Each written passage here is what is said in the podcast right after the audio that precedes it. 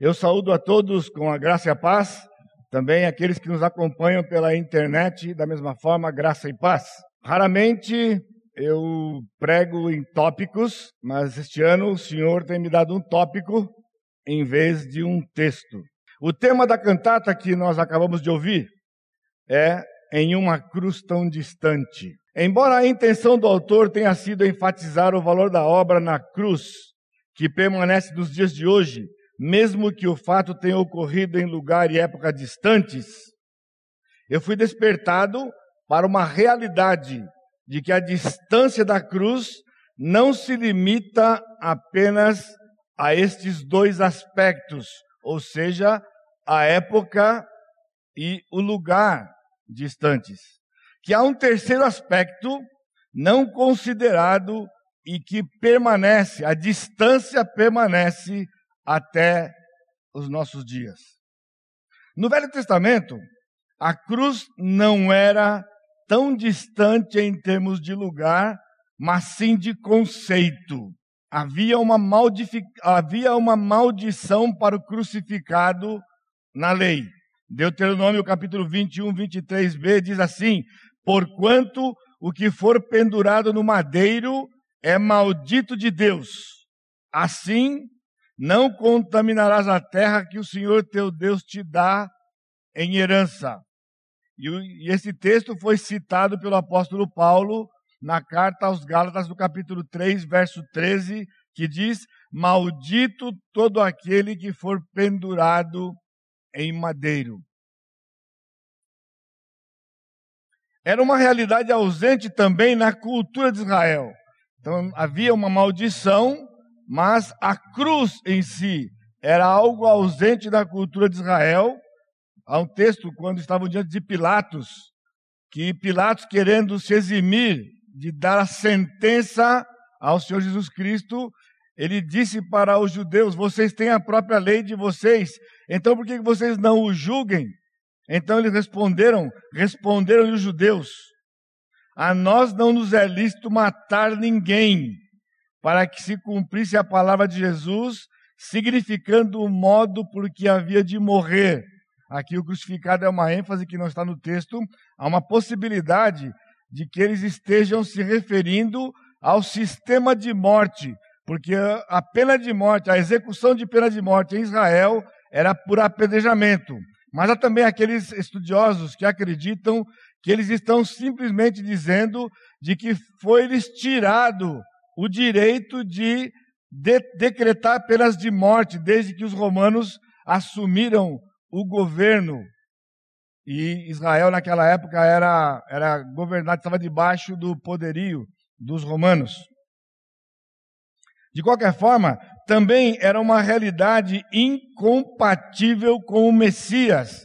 Aquele povo, ou mesmo os discípulos, não conseguiam entender. Jesus, por várias vezes, disse para os seus discípulos que era necessário que ele sofresse, morresse e ressuscitasse ao terceiro dia, por, por outro lado, os discípulos e os judeus, que eram conservadores, eles tinham na sua mente toda, todos aqueles textos do Velho Testamento que falam de um Messias glorioso, portanto, uma cruz não combinava com este fato. O texto de Lucas 24 diz: quando o Senhor Jesus Cristo encontrou aqueles dois discípulos a caminho de Emaús, no dia da ressurreição, à tarde, então ele lhes perguntou quais, porque eles estavam tristes e estavam dizendo que será que Jesus era o único que não sabia o que estava acontecendo em Jerusalém? Os fatos que tinham acontecido recentemente. Então Cristo perguntou para eles: quais fatos? E explicaram o que aconteceu a Jesus Nazareno, que era varão profeta, poderoso em obras e palavras diante de Deus e de todo o povo. E como os principais sacerdotes e as nossas autoridades o entregaram para ser condenado à morte e o crucificaram. Ora, nós esperávamos que fosse ele quem havia de redimir Israel, mas depois de tudo isso, é já o terceiro dia desde que tais coisas sucederam. Ou seja, eles estavam esperando e tinha toda a expectativa de que Jesus, cumprindo as profecias e tudo aquilo que eles tinham presenciado por aqueles três anos, era de fato o Messias. Contudo, quando eles pensaram no que tinha acontecido nesses últimos dois dias, a crucificação, a agonia de Cristo na cruz, eles ficaram completamente desapontados, porque aquela cena não era compatível com os registros do Velho Testamento com, com respeito ao Messias, porque eles esperavam o Messias glorioso. Mas também foi uma surpresa inacreditável para os discípulos. Então, quando o Senhor Jesus Cristo aparece para os discípulos na noite da ressurreição, então as mulheres já tinham visto Jesus logo cedo, já tinham ido para a cidade dizer para os apóstolos que ele tinha ressurgido, eles não creram. Os discípulos de Emaús, quando eles foram confrontados com o fato de que Cristo tinha ressuscitado e estava no meio deles, voltaram para Jerusalém, contaram para os discípulos, mas os discípulos não creram. Por quê? Porque tudo isso, tudo que estava acontecendo era uma completa surpresa para eles. Mas, por outro lado, foi de fato, o, o, o, foi o fato cabal para a humanidade evidenciado pela ressurreição. E o Senhor Jesus Cristo os advertiu com as seguintes palavras: De fato, alguns dos nossos foram ao sepulcro e verificaram a exatidão do que disseram as mulheres, mas não o viram. Então lhes disse Jesus: Honestos e tardos de coração para aquele tudo que os profetas disseram. Porventura não convinha que o Cristo padecesse e entrasse na sua glória, e começando por Moisés, discorrendo por todos os profetas, expunha-lhes o que a seu respeito constava em todas as Escrituras. Recentemente nós tivemos uma série aqui no livro de Isaías, e o livro de Isaías não é único, há outros textos do Velho Testamento que falavam do aspecto sofredor do Messias, mas era completamente desprezado e ignorado pelos judeus e também pelos discípulos do Senhor, e o Senhor aqui faz menção a este fato. Agora, no Novo Testamento, é, a cruz teve o seu significado estabelecido. Cristo, o Filho de Deus, foi pendurado em nosso lugar. Boas, várias partes da narrativa de hoje à noite, né, do narrador, nos lembrava deste fato, né, de que Cristo, o Filho de Deus, foi pendurado em nosso lugar. A cruz quitou uma dívida impagável com efeitos para toda a eternidade. A cruz harmonizou, nas palavras do apóstolo Paulo, os aspectos do caráter de Deus. Ele era justo e o justificador daquele que tem fé em Jesus. Porém, para nós hoje, dois mil anos depois, a cruz significa uma obra que foi consumada em uma cruz distante. De fato, estamos do outro lado do mundo. Nós estamos no fim do mundo para eles e nós os consideramos no fim do mundo quando pensamos lá nas terras de Israel.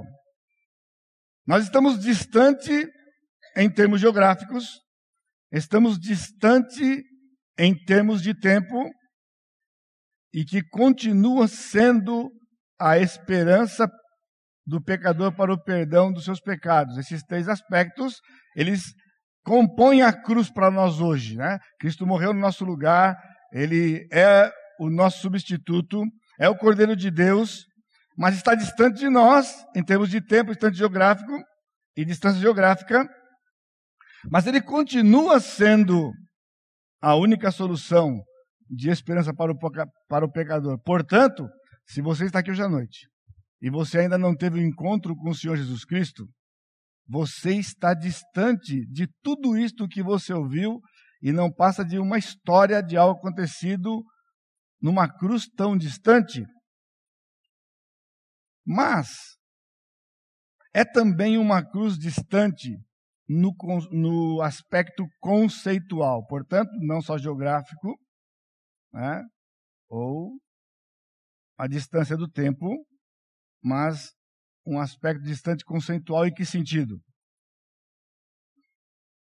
É um fato histórico distante para nós também. Mas é um fato distante de valor teológico, e eu quero dizer isso para vocês, de que é tudo que tem sobrado, de certa forma, da cruz para nós. Por quê? A convicção do que Cristo fez na cruz por nós não se aparta de nós de forma alguma, porque está gravado e selado no nosso coração. Mas quando nós pensamos em termos de cruz, a cruz é algo que tem se resumido praticamente a um dia como este. Pouco se fala dela, E no dia especial, bom, ainda bem que temos isso, no dia especial, no dia da Páscoa, nós temos uma programação e então falamos fartamente sobre a cruz. Infelizmente, naquilo que eu tenho meditado nesses dias, é disso que nós lembramos e comemoramos. Um fato teológico, profundo, sim, mas aí então surge uma questão: será que isto que nós temos da cruz e temos vivido da cruz é tudo que o Senhor planejou para a cruz? Então chegamos ao nosso texto de hoje, Romanos 6, 6, que diz: Sabendo isto, que foi crucificado com ele o nosso velho homem, para que o corpo do pecado seja destruído e não sirvamos o pecado como escravos. Aqui, nós encontramos o apóstolo Paulo nos revelando de que a cruz é muito mais do que um ato que nos dá a salvação eterna. Eu não estou dizendo que isto é pouco, que temos a segurança e a convicção da salvação eterna é pouco. Mas eu quero dizer para os irmãos nessa noite, para os amigos que estão aqui presentes e para os internautas que nos acompanham, de que o Senhor tinha muito, muito, muito mais. Desse fato que já é tão glorioso para nós, que nós nos contentamos. Mas Paulo está falando aqui no capítulo 6 de Romanos da mortificação diária do eu.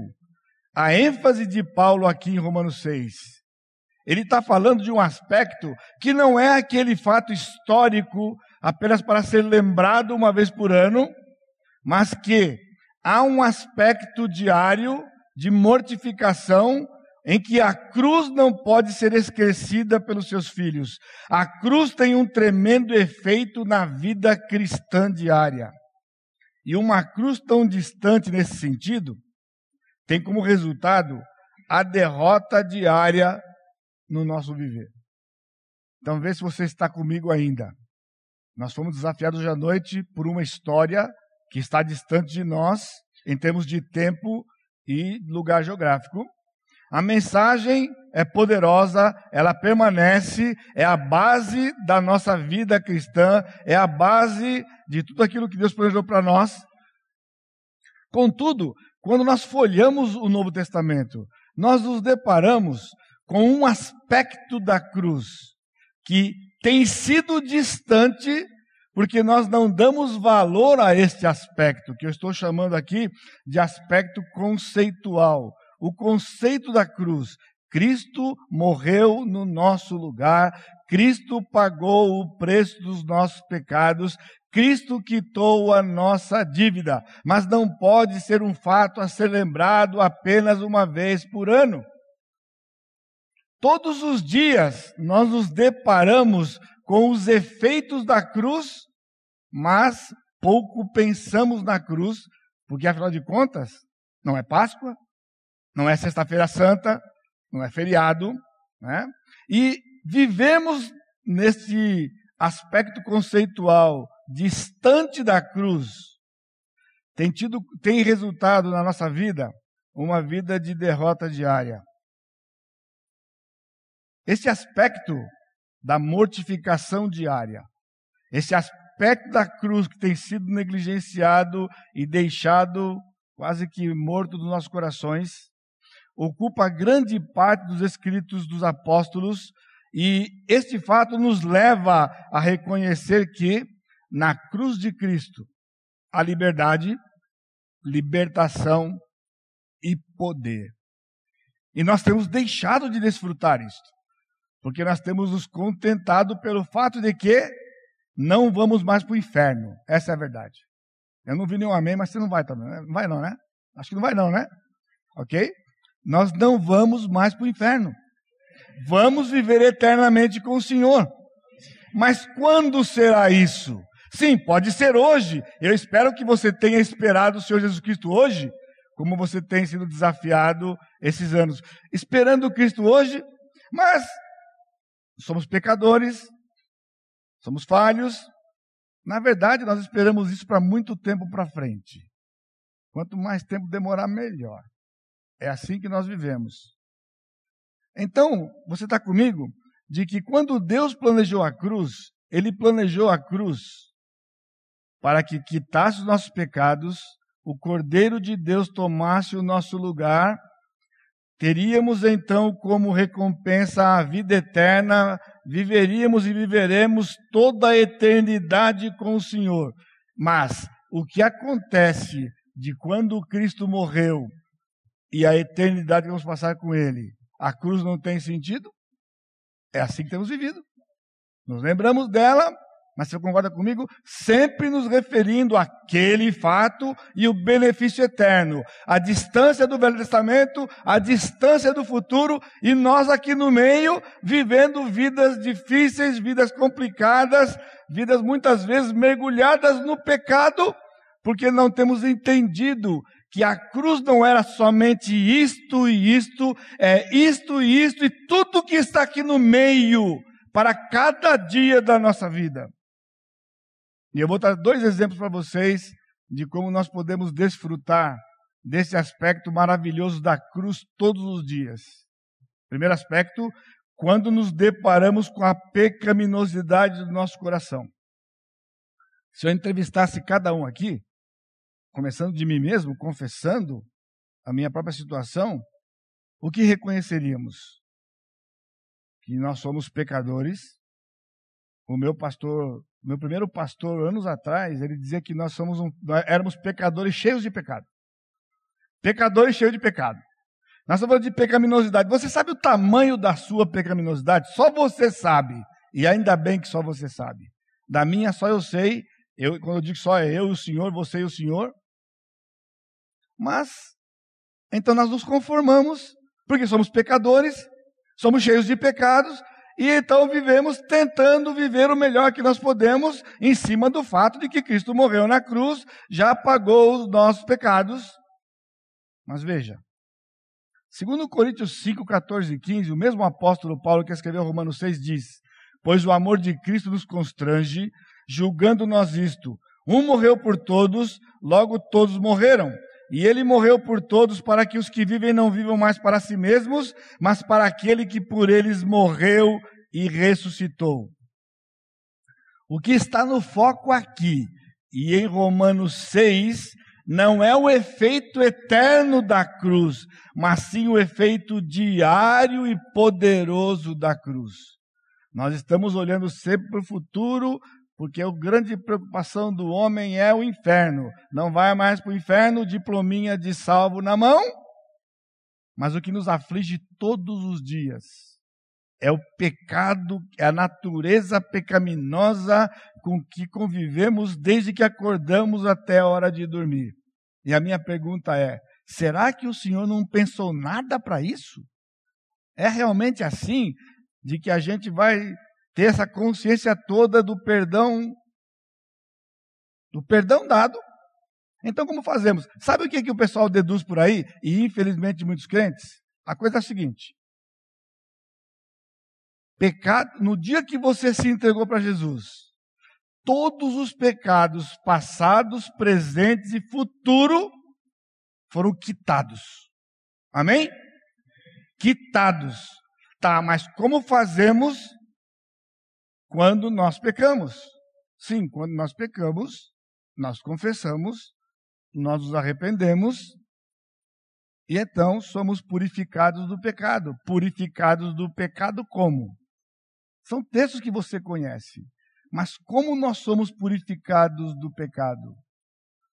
Pelo poder da cruz todos os dias, pelo fato de que, quando Cristo morreu, nós também morremos no domingo passado, pastor Sacha nos trouxe um desafio em Romanos capítulo 6, versos de 1 a 14, nos relembrando, nos desafiando ao fato de que fomos unidos a Cristo, nós fomos justificados, somos justificados em Cristo. A morte não tem mais domínio sobre nós. Nós morremos para o mundo e vivemos para o Senhor, somos mortos vivos e este fato de sermos mortos vivos é pelo poder da cruz. Todos os dias que nós temos que nos apropriar e nós não temos feito. Na cruz de Cristo eu também morri como ele.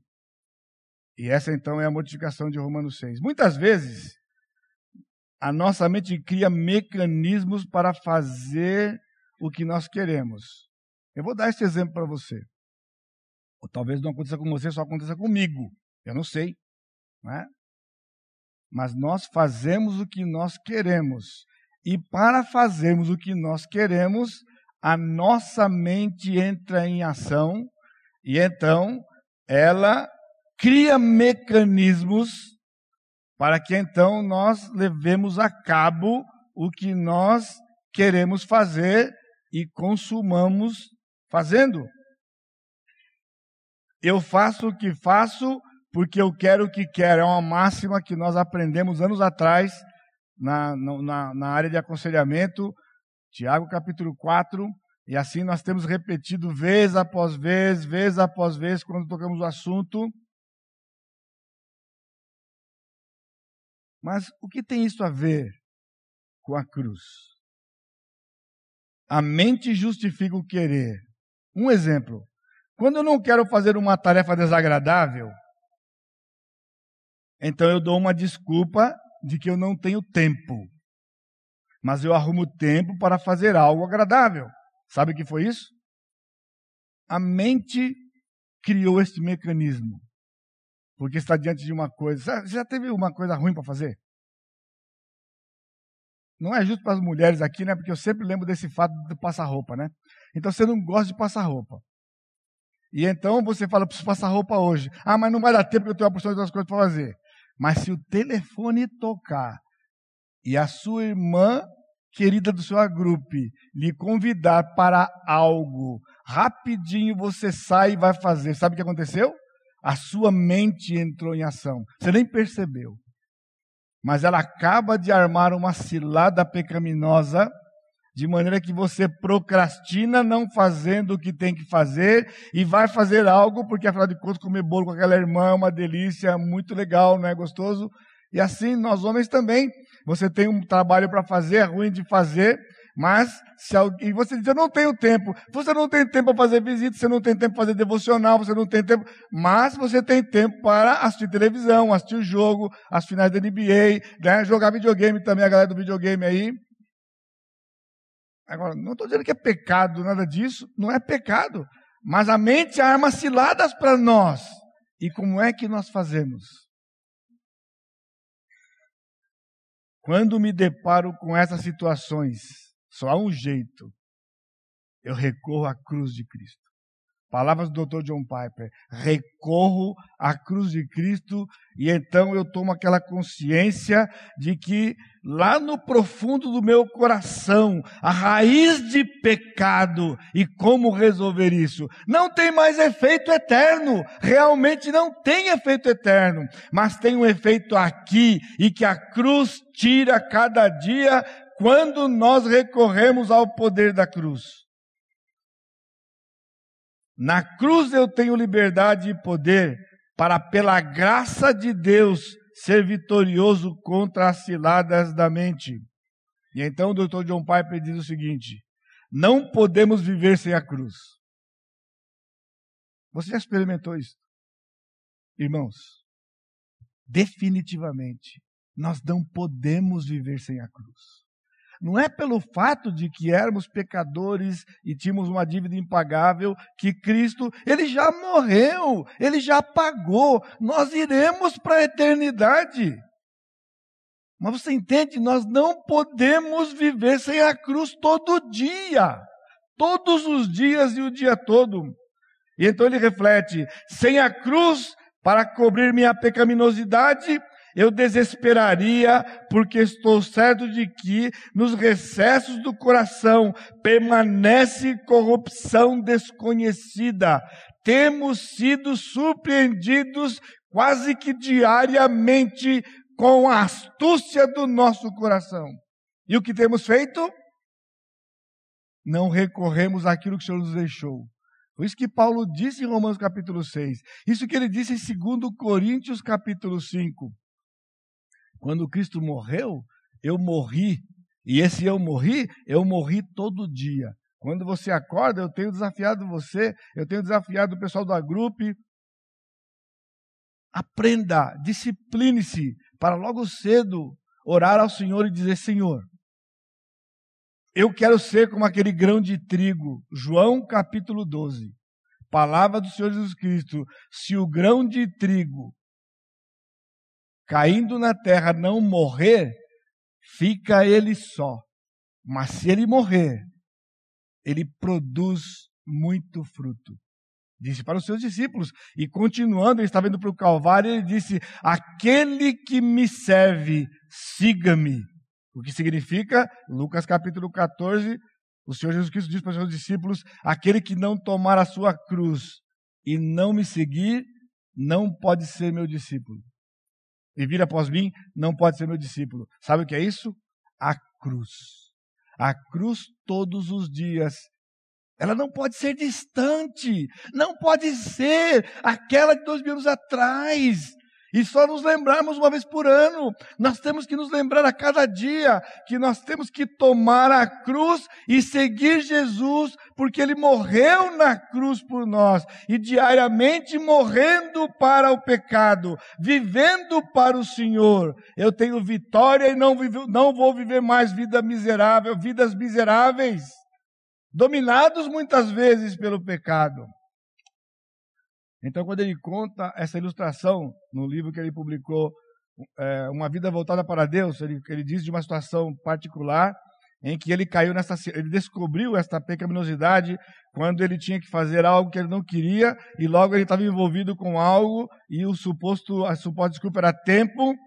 Então ele diz, quando ele caiu em si, ele disse essas palavras: ó cruz de Cristo, minha liberdade e poder.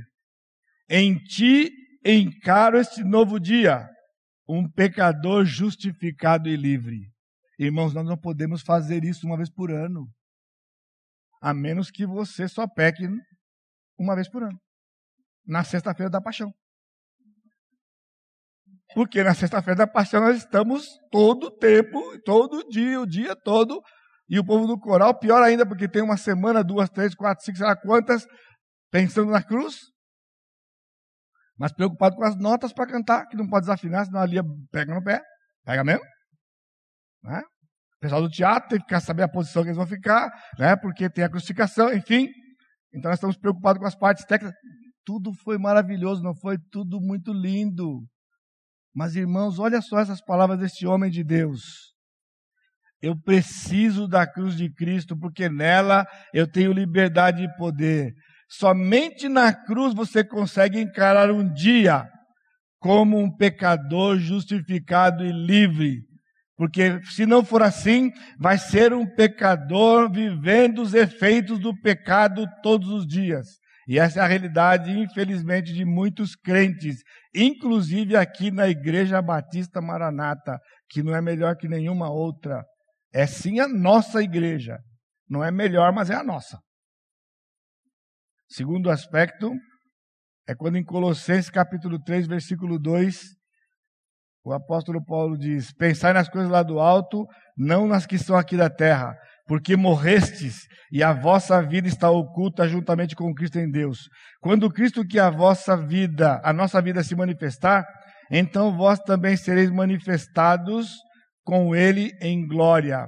Veja lá no versículo 3: Porque morrestes e a vossa vida está oculta juntamente com Cristo em Deus, sinônimo de Romanos 6, sinônimo de João 12 nas palavras de Jesus, sinônimo de 2 Coríntios 5, e nós podíamos então ver várias e várias passagens do Novo Testamento que nos trazem este aspecto da cruz que tem sido tão, tão distante de nós.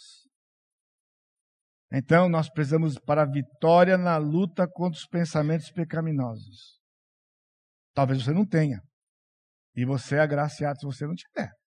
Não, eu digo que você é perfeito, é santo, né? Porque nós somos agraciados por Deus, mas lutamos com os pensamentos todos os dias. Ou você luta com o pensamento, ou você se entregou a eles. Já te dei a chance aqui e a dica. Não há muro e não tem uma terceira possibilidade. Ou você luta contra os pensamentos, com os princípios da palavra, com o poder da cruz, ou você se entrega a eles. Aqui nós temos uma ordem, ele diz: pensai. Ele não está sugerindo, ele está dizendo para os colossenses: pensa o que você pensa? O que você pensou hoje? O que você pensou ontem? O que você tem pensado esses dias? O que tem ocupado o seu pensamento? Paulo também se refere aos pensamentos da sua carta. Esse é o versículo provavelmente mais conhecido sobre pensamentos. Finalmente, irmãos, tudo que é verdadeiro, tudo que é respeitável, tudo que é justo, tudo que é puro, tudo que é amável, tudo que é de boa fama, se alguma virtude há, e se algum louvor existe, seja isso que ocupe o vosso pensamento. E eu vou dizer para você uma coisa. Rapidinho assim, ó. Bem rapidinho assim. Se você não conhece versículo memorizado, como é que você pode ocupar o pensamento com isso que você não sabe o que é? Entendeu? Não, eu repito. Se você não tem esse texto memorizado, a pergunta é: como é que ocupa o seu pensamento isso que você não sabe? Tudo que é verdadeiro, tudo que é respeitável, tudo que é justo, tudo que é puro, tudo que é amável, tudo que é de boa fama, se alguma virtude há, se algum louvor existe, seja isso que ocupe o vosso pensamento. E o que acontece quando pensamentos maus vêm à nossa mente? O que acontece quando pensamentos impuros vêm? Nós temos que nos lembrar desses textos. Então ele diz: Seja isso que ocupe vosso pensamento. Deus nos deu uma arma poderosa para a luta contra os problemas do dia a dia e para a nossa luta contra os pecados da mente. Sabe qual é esta arma poderosa? A arma não é conversar. O mundo o povo da psicologia acha que conversar resolve tudo. Vamos conversar sobre os seus problemas. Converse comigo sobre os seus problemas. Converse comigo. Então ele escuta, escuta, escuta. E aí ele vai nos princípios de pessoas que achavam que entendia a situação e traz um diagnóstico. Aqui eu já vou arrumar uma confusão. Eu estava indo bem até agora. Já arrumei a confusão aqui. Então esquece, passa rapidinho aqui. A Bíblia diz para a gente conversar sobre isso? Não. Qual foi a arma? A arma é pensar. Você lembra da autoconfrontação? Você troca o pensamento por outro pensamento. Foi isso que, que Paulo disse. Está ansioso? Está com problemas? Há impureza na sua mente? Pensar o que deve ser pensado, o que é verdadeiro, o que é respeitável, o que é justo, o que é puro, que é de boa fama, se algum louvorar. É isso que tem que ocupar. Então, Deus nos deu essa capacidade, os animais não têm, mas nós temos essa capacidade de trocar o pensamento pelo poder da graça de Deus, pelo poder da cruz, nós podemos trocar o pensamento. Você quer ver como? Dr. John Piper continua dizendo: somos o que pensamos. Mas é interessante que Davi, mil anos antes de Cristo, três mil anos de hoje. Já escreveu no Salmo 119, 11: Escondi a tua palavra no meu coração, para não pecar contra ti. Por quê? Porque se nós temos a, mente, a palavra da mente, nós lutamos contra pensamentos ruins, contra pensamentos maus de qualquer natureza, seja impuros ou de maldade, enfim. Mesmo quando você pensa mal do governo, por exemplo, independentemente de que ele dê motivo para isso, está ocupando sua mente com o que não presta, leva você ao desespero, leva você à desesperança quando você vê o que você vê. E você não pensa no que nos princípios da palavra. Jesus reina. O que, que pode dar errado? Você acha que é Brasília que vai estragar isso? Brasília não estraga nada, porque quem faz é o Senhor Jesus Cristo, o Rei dos Reis, o Senhor dos Senhores. A pergunta então é: o assunto é cruz, eu não me perdi ainda. Quanto da cruz está na nossa mente?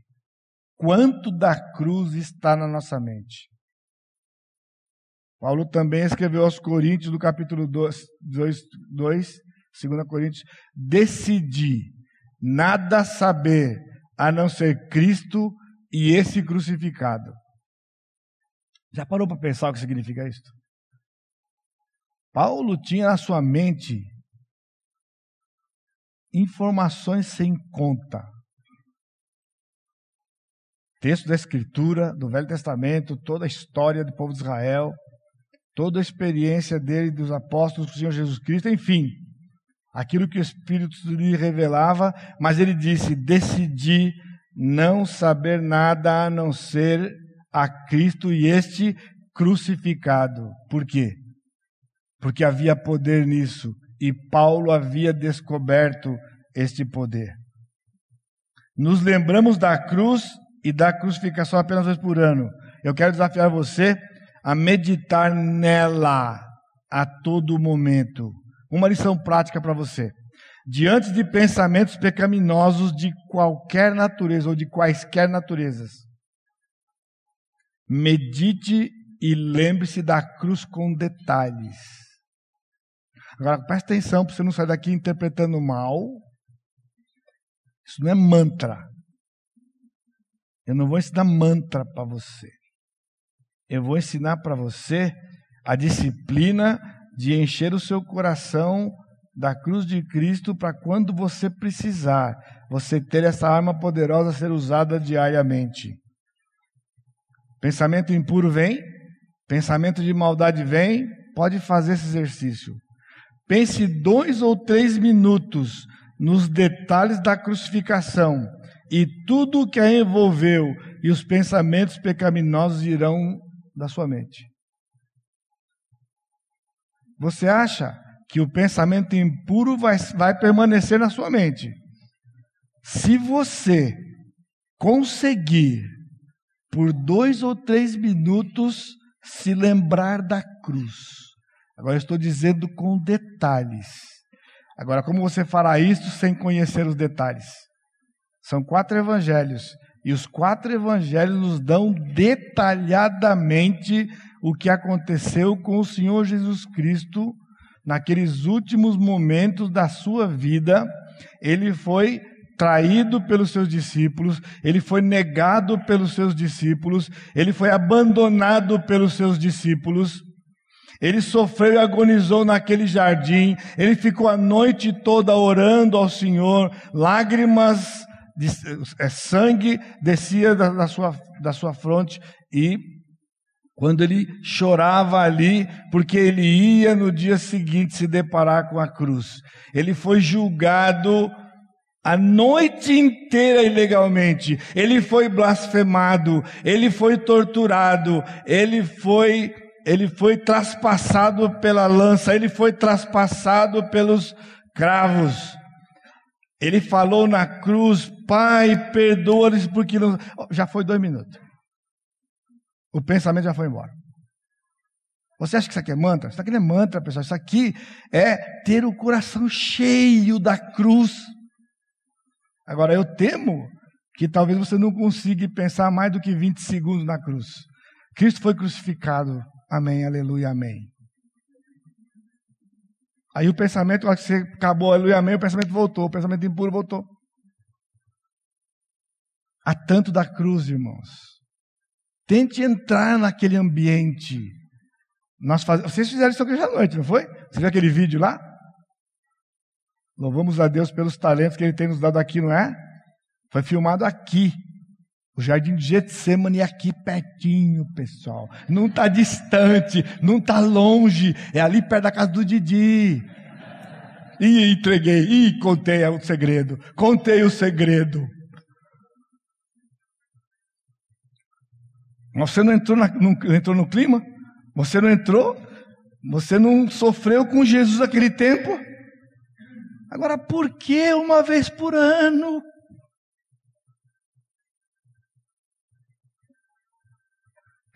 Por que não pode ser todo dia? Quantas vezes durante o dia precisar? Estamos bebendo da cruz, estamos vivendo a cruz e nos lembrando que Cristo morreu lá e lá eu também morri, justamente para quando o pecado bate na porta. Ele bate na porta, nós morremos para o pecado, porque o Senhor Jesus Cristo morreu naquela cruz, portanto, ela é poderosa hoje para nos libertar. Há poder na cruz. Ela não pode ser apenas um fato distante. O poder do sangue de Jesus vertido na cruz não foi apenas para o perdão dos pecados, é também para a purificação diária dos pecados. Os pecados foram perdoados na cruz eternamente. Naquele dia que você se rendeu ao Senhor Jesus Cristo, a sua dívida foi quitada. Mas todos os dias e o dia todo nós nos deparamos com o pecado e precisamos da purificação do sangue do Senhor Jesus Cristo todos os dias. Como fazer isso sem pensar e lembrar da cruz? O que fazemos? Lamentamos o fato que pecamos, porque o poder da cruz está longe de nós. O poder da cruz está longe de nós. E deveria estar perto, porque está dentro de nós. O poder está aqui dentro. Cristo venceu de fato. Então nós não precisamos sucumbir diante dos pecados. Confessar ao Senhor, sermos purificados, sermos purificados pelo seu sangue vertido aonde? Na cruz. Nos lembramos dela de novo. Viu como funciona? É, eu não preciso ficar lá, cruz, cruz, cruz, cruz, cruz, cruz, cruz, cruz, cruz, cruz. Não estou dizendo isso para você, eu não estou ensinando isso para você. Eu estou tentando ajudar você a se lembrar de que a Escritura fala da cruz. Paulo não podia viver longe da cruz. A cruz estava dentro do seu coração. Ele se gloriava nela todos os dias. O apóstolo João também sabia disso ao escrever sua primeira carta. 1 João 1, 7 e 9. Se, porém, andarmos na luz, como Ele está na luz, mantemos comunhão uns com os outros, e o sangue de Jesus, seu Filho, nos purifica de todo pecado. Onde o sangue de Jesus foi vertido? Na cruz. João sabia disso, por isso escreveu lá na sua carta. Se confessarmos nossos pecados, Ele é fiel e justo para nos perdoar os pecados e nos purificar de toda injustiça. Como é que ele purifica o pecado e a injustiça? A cruz. O sangue na cruz. Temos que nos lembrar e não pode ser uma vez por ano. Então, finalmente. Foi maravilhoso, não foi? Nos lembrarmos da cruz hoje à noite. Mas não precisamos esperar mais um ano para fazê-lo novamente. Você pode fazer isso hoje à noite ainda, você pode fazer isso amanhã, porque há esperança na cruz de Cristo. Há poder na cruz de Cristo. A libertação, a liberdade. É ali que nós nos damos de cara com a realidade bíblica de que nós somos pecadores justificados, livres e limpos pelo sangue de Jesus. Há poder na cruz todos os dias desfrutemos desta cruz tão distante em termos de tempo, de, que, é, que é tão distante em termos de tempo e de lugar, vamos desfrutar dela aqui e agora. É o oposto de lá longe um dia, aqui e agora, todos os dias, a qualquer dia. Amém? Curva sua cabeça. Amado Deus, nós te louvamos mais uma vez, pelo poder da cruz do Senhor Jesus Cristo. Aplacou a tua ira, Pai. Ali os nossos pecados todos foram pagos. O escrito de dívida que estava sobre nós, aquela dívida impagável, foi cravado na cruz. Era o lugar que nós deveríamos estar mas é o lugar que o Senhor Jesus Cristo nos desafiou a estar. Quando nós buscamos viver a morte todos os dias para os desejos, para os pecados, a morte para o mundo, a morte para o próprio eu, para vivermos exclusivamente para o Senhor. E só poderemos fazer isto nos apropriando da cruz. Ó oh, Pai, nos ajuda a lembrarmos, Pai, daqueles momentos, a gastarmos tempo ao longo do ano relendo aquelas narrativas da morte do Senhor Jesus Cristo, para que aqueles momentos estejam frescos na nossa mente todo o tempo, porque há poder ali, há poder para vermos cada dia, quando estamos entristecidos com tantas coisas que nos rodeiam, porque os nossos pensamentos nos consomem, Pai? Porque nós precisamos da cruz, de nos lembrarmos do Senhor Jesus Cristo. E ali sermos libertos daqueles pensamentos escravizadores, glorificarmos o teu nome, te adorarmos. Pai, eu te louvo e te bendigo por esta oportunidade. Recebe, Pai, a nossa adoração, a nossa súplica. Nos abençoa, Pai, aqui na Igreja Batista Maranata. Abençoa, Pai, o pastor Sacha, toda a equipe pastoral, os ministérios, cada membro desta igreja. Que nós sejamos saturados da cruz de Cristo. E todo louvor, toda honra, toda glória será dada ao Senhor. E por isso, Pai, que a graça do Senhor Jesus Cristo, o amor de Deus Pai e a consolação do Espírito Santo seja com todo o teu povo, hoje e sempre. Amém, Senhor. Deus abençoe, irmãos.